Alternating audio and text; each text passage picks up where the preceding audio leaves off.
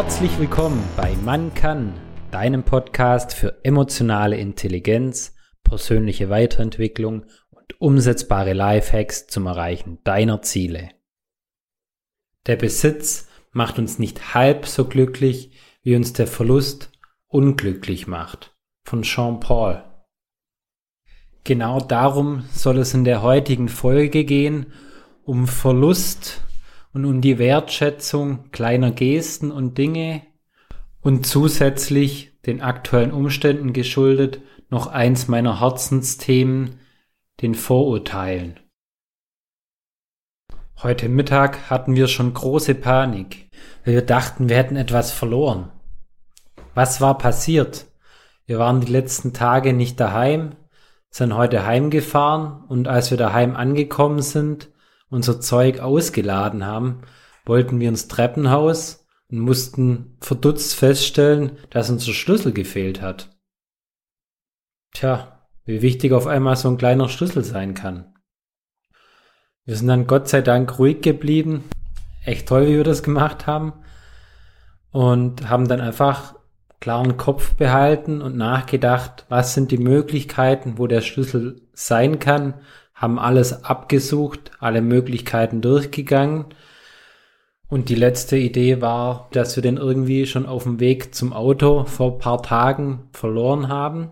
Und daher ist meine Frau ihrer Intuition gefolgt ist gerade, wo ein Nachbar kam, ins Treppenhaus und dann zu unserer Haustür. Und sie da, kaum zu glauben, hing unser Schlüssel neben unserer Haustür. Wir waren sowas von überglücklich und sind echt dankbar, dass unsere Nachbarn so nett waren und den Schlüssel bei uns hingehängt haben. Und ich bin immer noch begeistert von dieser kleinen Geste, denn ich denke, wir können gerade mit so kleinen Dingen anderen schon eine Freude machen und dadurch uns selber ja auch. Auf der anderen Seite hat es mir selber auch wieder bewusst gemacht, wie wenig ich doch manche Dinge zu schätzen weiß, wenn ich's hab und es erst merke, wenn es irgendwie verloren geht oder mir nicht zugänglich ist. Ich glaube, da gibt's heutzutage noch viel, viel mehr Themen. Deshalb möchte ich auch nochmal dran erinnern, dass wir alle vielleicht wieder mit offeneren Augen durchs Leben gehen und uns und andere mit ganz kleinen Taten, wie sowas zum Beispiel, glücklich machen. Muss ja nicht immer ein Schlüssel sein, nach dem wir Ausschau halten. Es reicht ja auch schon, wenn wir andere Menschen anlächeln, wenn wir sie treffen oder grüßen oder vielleicht auch jemand mal beim Tragen helfen oder beim Ein- oder Aussteigen oder ja, vielleicht auch in der Bahn mal jemanden einen Sitz überlassen, wenn der gerne hinsitzen würde. Einfach so kleine freundliche Gesten, wo jedem gut tun und die Welt ein Stück besser machen. Gleichzeitig muss ich noch sagen, bin ich echt stolz auf uns, dass wir in so einer Situation ruhig geblieben sind. Wäre früher für mich echt undenkbar gewesen. Und möchte ich nochmal erinnern, hör gern nochmal in Folge 3 rein wie hilfreich es ist, in solchen Stresssituationen richtig und zielführend mit sich selber zu sprechen und dadurch viel besser emotional unterwegs zu sein. Gleichzeitig möchte ich die aktuelle Situation noch nutzen und einen Appell noch zusätzlich loswerden, dass wir bitte, bitte nicht in Schubladendenken verfallen und Vorurteile, zum Beispiel alle Russen, alle Ukrainer. Das finde ich echt gefährlich und ich wünsche mir, dass wir weiterhin empathisch bleiben, uns auch in die Perspektive von den verschiedenen Menschen begeben, vielleicht nachvollziehen, warum sie in manchen Situationen so handeln und so Diskriminierung und Rassismus keinerlei Chance geben. Zu dem Thema Vorurteile gibt es auch eine spannende Untersuchung beziehungsweise Jane Elliott, eine Lehrerin in den USA, hat 1968, einen Tag nach der Ermordung von Martin Luther King, mal ihren Schülern gezeigt, wie Vorurteile funktionieren.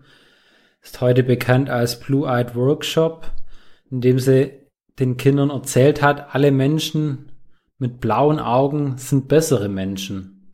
Und ab sofort dürfen nur noch die Kinder mit blauen Augen zum Beispiel den Spielplatz benutzen.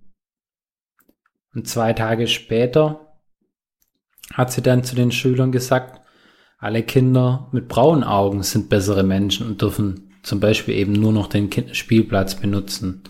Echt spannend, wenn man das mal nachliest, wie tief getroffen die Kinder damals waren und wie krass sich da eine Diskriminierung gebildet hat und wie man da an so Gruppengefechte verfallen ist. Erfahrungsberichte von den Kindern haben gezeigt, dass sie plötzlich allein anhand der Aussage ihre Freunde total schrecklich behandelt, sie gepiesackt, um einfach nur besser dazustehen. Vorher waren sie die besten Freunde und plötzlich haben sie sie ausgeschlossen. Also lasst uns bitte, bitte nicht wieder in solche alte Denkweisen zurückfallen. Wir sind eine globale Welt, also sollten wir auch global denken und handeln. Ich danke dir für deine Zeit und deine Aufmerksamkeit. Bis zum nächsten Mal, dein Marcel.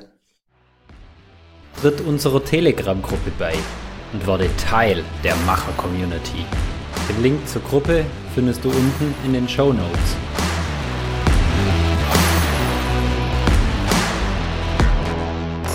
Werde zum Macher und Regisseur deines Lebens.